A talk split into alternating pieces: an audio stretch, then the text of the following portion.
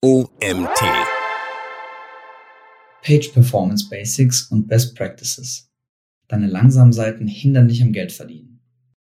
Das ist zwar etwas überspitzt formuliert, aber schlechte Performance hat tatsächlich direkten Einfluss auf Konversionsraten und damit auch auf deinen Umsatz.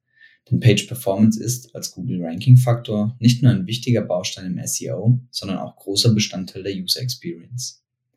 Lange Ladezeiten können Nutzer frustrieren und schlussendlich Konversionen kosten. In einer viel zitierten Google-Studie wird beschrieben, dass die Wahrscheinlichkeit eines Bounces um 90 Prozent steigt, wenn sich die Ladezeit von einer Sekunde auf fünf Sekunden erhöht. Verschaffe dir deshalb in diesem Artikel einen Überblick über Page Performance und was du tun kannst, um größere Probleme zu vermeiden. Page Performance und Google. Die letzten Algorithmus-Updates des Suchmaschinenkonzerns lassen vermuten, dass Performance-Themen zukünftig noch wichtiger werden.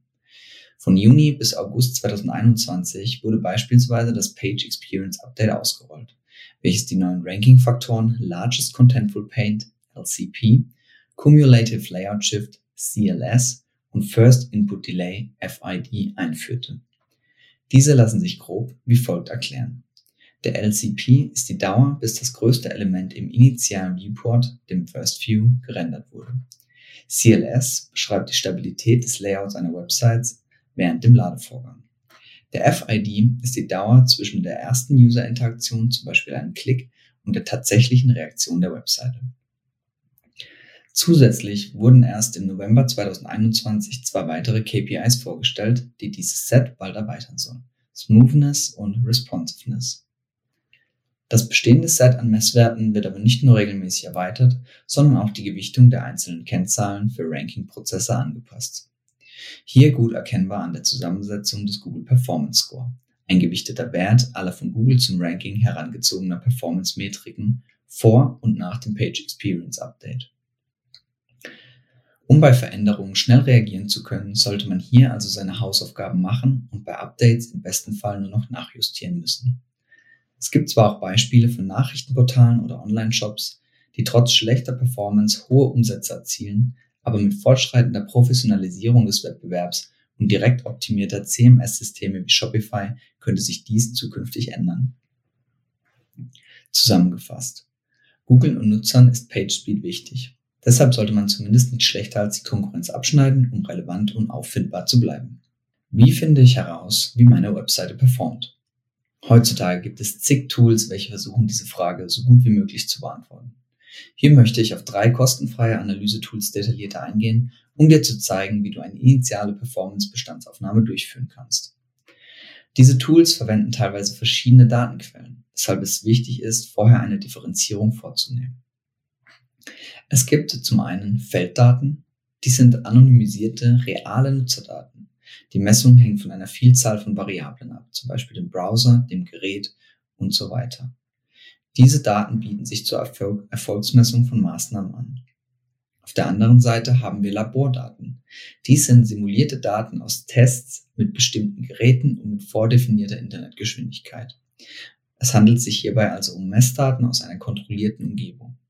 Deshalb bieten sich diese eher als Grundlage für Verbesserungen an. Durch Labortests lässt sich die korrekte Implementierung von Optimierungsmaßnahmen kurzfristig feststellen. Felddaten sollten diese Maßnahmen dann durch langfristige Verbesserungen bei den Nutzerdaten widerspiegeln. Die Google Search Console. Die Google Search Console ist ein machtvolles Tool im Umgang mit Google und eine wertvolle Unterstützung bei der Performance-Optimierung. Sie kann als erste Anlaufstelle, um den Zustand der eigenen Domain zu beurteilen, dienen. Praktisch. Hier sieht man unter anderem, welche URLs Google als kritisch hinsichtlich der Core Web Vitals betrachtet. Aber Achtung, in diesem Performance-Bericht liegen nur Werte für URLs vor, zu denen Google genügend User-Daten in Chrome sammeln konnte. Es handelt sich also um Felddaten. Heißt, nicht zu jeder URL liegen Ergebnisse vor. Kleiner Tipp, wurden Performance-Verbesserungen durchgeführt, lässt sich hier anschließend eine Validierung bei Google beantragen. Im Experience-Tab unter Core Web Vitals können die Messwerte eingesehen werden. Sind hier alle Daten im grünen Bereich, können Performance-Maßnahmen depriorisiert werden. Im vorliegenden Beispiel sollten jedoch Kapazitäten für umfangreiche Optimierungen aufgewendet werden. Ansonsten können Rankingverluste die Folge sein oder Positionen an die besser performende Konkurrenz übergehen. Mehr als einen groben Überblick über die betroffenen Seiten erhältst du hier jedoch leider nicht. Um die technischen Probleme zu identifizieren und tiefer in die Analyse gehen zu können, benötigst du weitere Tools. Lighthouse. Lighthouse ist ein von Google bereitgestelltes Tool, um einfach und schnell den Optimierungsstand einzelner URLs abzufragen. Praktisch, zu jedem identifizierten Problem bietet Google hier direkt Lösungsvorschläge an. Aber Achtung, hier wird in einer kontrollierten Testumgebung gemessen. Es handelt sich also um Labordaten. Da der Test über den Browser läuft, haben Variablen wie Internetverbindung und Device Einfluss auf das Ergebnis. Zwischen mobilen und Desktop-Testdaten können teils gravierende Unterschiede bestehen. Da Google per Default die mobile Version einer Website zum Ranking heranzieht, macht es Sinn, sich diese näher anzuschauen. Kleiner Tipp. Schaut nach, mit welchem Endgerät eure Zielgruppe eure Domain hauptsächlich besucht. In Google Search Console oder Google Analytics. Dort haben Optimierungen die größte Auswirkung auf die User Experience. Ein Lighthouse Audit kann entweder bei Chrome Add-on oder bei Chrome Developer Tools durchgeführt werden. In diesem Beispiel verwende ich die Chrome DevTools und erhalte folgenden Bericht. Hier siehst du die in der Testumgebung gemessenen Kennzahlen und wie diese von Google eingeschätzt werden.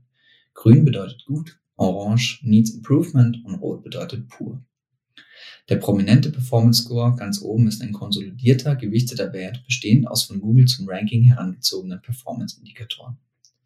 Scrollt man weiter nach unten, findet man den Opportunities-Bericht. Hier gibt Google direkt Empfehlungen dazu ab, wie die Page Performance verbessert werden kann. Der Estimated Savings Wert stellt eine sehr grobe Schätzung dar und sollte eher als Priorisierung statt als genau berechnetes Einsparpotenzial verstanden werden. Zu jeder empfohlenen Maßnahme kann man sich über den Learn More Button eingehender informieren. Nicht immer bilden die Lighthouse Opportunities das vorliegende Performance-Problem genau ab. Oft muss noch tiefer in die Recherche eingestiegen werden. Es lohnt sich jedoch einen Blick darauf zu werfen und die dort empfohlenen Best Practices einzuarbeiten. Webpage-Test. Webpagetest.org ist ein frei zugängliches Online-Tool, mit dem sich einzelne Seiten und deren Ladeverhalten im Detail analysieren lassen.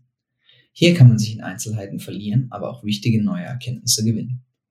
Praktisch, neben den wichtigsten Performance KPIs wie den Core Web Vitals, Document Completion Time oder FCP gibt es hier auch einen Content Breakdown, einen Domain Breakdown und vieles mehr. Aber Achtung, Liegen Chrome-Nutzerdaten für die getestete URL vor, werden diese im webpagetest.org Core Web Vitals Bericht ausgewiesen. Es handelt sich also um Felddaten. Andernfalls werden Labordaten in einer kontrollierten Testumgebung gemessen. Kleiner Tipp. Ein einzelner Abschnitt reicht nicht aus, um die Möglichkeiten und Anwendungsbereiche dieses mächtigen Tools zu vermitteln. Deshalb möchte ich auf folgendes Manual verweisen. Für den interessierten angehenden Performance-Experten finden sich dort viele interessante Informationen, Anwendungsfälle und Problemszenarien. Definitiv eine Leseempfehlung von mir. Webpagetest.org bietet sich sehr zur Analyse der Ladehierarchie an. Durch das hier erzeugte Wasserfalldiagramm, siehe unten, kannst du genau betrachten, welche Ressource zu welchem Zeitpunkt geladen wurde und welche anderen Assets sie dabei blockiert. So lassen sich Abhängigkeiten aufdecken und problematische Ressourcen identifizieren, welche du anschließend löschen oder optimieren kannst. Page Performance Best Practices. In vielen Fällen genügen wenige Anpassungen, um die Ladegeschwindigkeit der eigenen Seite auf ein vernünftiges Maß zu verringern. Im Folgenden habe ich die meiner Meinung nach wichtigsten Punkte aufgearbeitet, um dir einen Überblick über potenzielle Fallstricke und Optimierungsmöglichkeiten zu geben.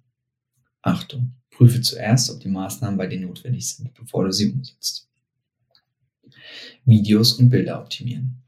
Fangen wir gleich mit dem offensichtlichsten an. Bilder, GIFs und Videos sind oft die Ressource mit der größten Datenmenge. Merke, je geringer die Datenmenge ist, die der Browser herunterladen muss, desto schneller rendert auch die URL. Deshalb bietet es sich an, hier mit der Optimierung zu beginnen. Komprimierung. Generell solltest du versuchen, Bilder unter 300 Kilobyte zu halten. Natürlich nur solange die User Experience nicht darunter leidet und die Auflösung zu grob wird. Bilder können mit kostenlosen Online-Tools komprimiert werden, wie beispielsweise TinyPNG. Lazy Loading. Außerhalb des First View sollte zudem mit einem Lazy Load Attribut gearbeitet werden. Dies ist ein Attribut, welches dem Browser mitteilt, dass es sich hier um keine kritische Ressource handelt. Der Browser wartet daraufhin mit dem Download, bis der Nutzer zum Bild gescrollt hat. Das Lazy-Attribut kann einfach zum entsprechenden Image-Element hinzugefügt werden. Preloading. Genau gegenteilig verhält es sich mit Bildern, welche sich im First View der URL befinden. Diese sollten so schnell wie möglich geladen werden, um eine gute User Experience zu gewährleisten. Dies kannst du durch Verwendung eines Preload-Attributs erreichen. Mit diesem teilst du dem Browser mit, dass das Bild eine kritische Ressource darstellt und vor allen anderen geladen werden sollte. Damit der Browser rechtzeitig reagieren kann, muss das Preload-Attribut im HTML-Head hinterlegt werden. Das Bildelement wird im Quellcode nicht bewegt, aber folgendermaßen im Head referenziert. Videos. Komprimierung. Auch Videos sollten so weit wie möglich komprimiert werden, um die Downloadmenge zu minimieren kein Autoplay. Zudem sollten Videos nicht per Autoplay geladen und abgespielt werden. Das Video sollte erst nach Nutzerinteraktion geladen, beispielsweise ausgelöst durch Klick auf einen Play-Button. So kann der Browser zuerst die fürs Rendering wichtigen Ressourcen herunterladen. Der Besucher kann dann entscheiden, ob er das Video anschauen möchte oder nicht. Thumbnail. Statt sofort das komplette Video zu laden, kann erst nur ein Thumbnail bereitgestellt werden. Mit diesem kann ebenso verfahren werden wie mit den anderen Bildern auf der URL. Befindet sich das Video im First View, sollte das Thumbnail mit Preload im Header referenziert werden. Befindet es sich unterhalb, sollte das Thumbnail mit dem LazyLoad-Attribut versehen werden. YouTube. Generell empfehle ich bei der Verwendung von Videos eine Einbindung über YouTube. Dabei können die obigen Empfehlungen relativ einfach umgesetzt werden. Third-Party-Inhalte optimieren. Heutzutage ist die Einbindung neuer Funktionalitäten, Tracking-Tools oder Pixel selbst für Laien kinderleicht geworden. Einfach den Code-Snippet des Anbieters kopieren und in den eigenen Header packen. Voila. Hier kann man schnell den Überblick verlieren und nach ein paar Jahren weiß niemand mehr genau, welches Tracking-Pixel nun für was eigentlich gut war. Dass jedoch vor allem im Header einer Website jeder zusätzliche Code negative Auswirkungen auf die Ladezeit haben kann, geht dabei oft unter. Um eine optimale Einbindung zu gewährleisten, sollte man folgende Punkte beachten. Third-Party-Audit. Generell bietet es sich an, von Zeit zu Zeit eine Bestandsaufnahme durchzuführen. In einem solchen Third-Party-Audit sollten alle Ressourcen identifiziert und auf den Prüfstand gestellt werden. Hierbei wird relativ schnell klar, wo sich Einsparpotenzial verbirgt. So habe ich bei einem Projekt beispielsweise gleich drei Facebook-Pixel entdeckt, wobei nur einer notwendig war. Für einen ersten Überblick bietet sich webpagetest.org an oder einfach direkt in den Quelltext zu schauen. Hilfe kann man sich dabei von den WebDev oder Tracking-Kollegen holen. Defer oder Async. Wenn nach einem Audit nur noch wenige notwendige Ressourcen übrig geblieben sind, kann man sich daran machen, die Ladehierarchie zu optimieren. Initial müssen vor allem Inhalte im First View geladen werden. Das sind beispielsweise Bilder, Texte, Fonts oder Navigationsleisten. Alles weitere wie JavaScript-Integration oder Tracking-Pixel können später nachgeladen werden. Hierzu kann das Async oder Defer-Attribut verwendet werden. Das Defer-Attribut verschiebt das Laden und Ausführen eines Skripts, bis alle anderen Website-Komponenten geladen wurden. Zudem werden alle Skripte mit diesem Attribut in der Reihenfolge ausgeführt, in der sie im Code auftauchen. Mit Async werden Skripte zwar ebenso asynchron heruntergeladen, aber direkt ausgeführt, sobald sie heruntergeladen wurden. Um hier nicht zu sehr in die Komplexität einzutauchen, empfehle ich dir, das Async-Attribut zu verwenden. Location. Der Google Tag Manager stellt eine praktische Lösung dar, Skripte domainweit in den Body zu integrieren statt in den Header. So gut wie jeder Anbieter behauptet, sein Skript müsse unbedingt im Header platziert werden. In ihrer Funktion werden die meisten Tracking-Skripte aber auch ein Stockwerk weiter unten nicht eingeschränkt. Einfach mal ausprobieren, denn im HTML-Body stört Third Party den Ladevorgang gleich ein bisschen weniger. Zudem können Skripte durch den Tag Manager auch ganz bequem nur auf speziellen URLs gefeuert werden. Ask your favorite web dev about it. Fonts optimieren. Fonts sind meistens nur ein kleines Problem, wenn es um Page Performance geht, aber etwas, mit dem man sich durchaus einmal auseinandersetzen sollte. Selbst gehostete Schriftarten sind hierbei zu empfehlen und stören den Ladefluss am wenigsten. Etwas schwieriger ist es dagegen mit Google Fonts. Bei der Verwendung dieser wird initial ein Skript ausgeführt, welches eine CSS-Datei lädt, welche dann wiederum die einzelnen WARF-Dateien herunterlädt. Klare Empfehlung hier, Skript rausschmeißen und das CSS inline integrieren. Dabei muss diese einfach in ein Style-Tag überführt werden. Weiterführende Lektüre. Google hat einige wertvolle Ressourcen zum Thema Page Performance bereitgestellt, welche ich dir nicht vorenthalten möchte. PageSpeed Insights. Das Tool bietet einen guten Startpunkt in die Optimierung der eigenen Page Performance. Core Web Vitals. Hier finden sich zudem Empfehlungen zur Optimierung der einzelnen Messwerte. Lazy Load und Preload. Mehr zum Thema Lazy Load und Preload gibt es auch in den Google Dokus. Über den Autor. Oliver Kuttruff ist seit 2017 als SEO im Online-Marketing tätig. Seit seiner ersten Stelle als Junior Marketing Manager im E-Commerce bei der Solute GmbH folgten Stationen im Bereich Automotive, Gesundheit und schließlich Software as a Service. Derzeit ist Oliver bei WorkPath als SEO, SEM, CRO Spezialist tätig. WorkPath ist ein Anbieter von OKR-Software für Enterprise-Kunden und befindet sich als Startup in einer starken Wachstumsphase. Folge Oliver auf LinkedIn für Insights über OKRs, Agilität und die Zukunft der Arbeitswelt.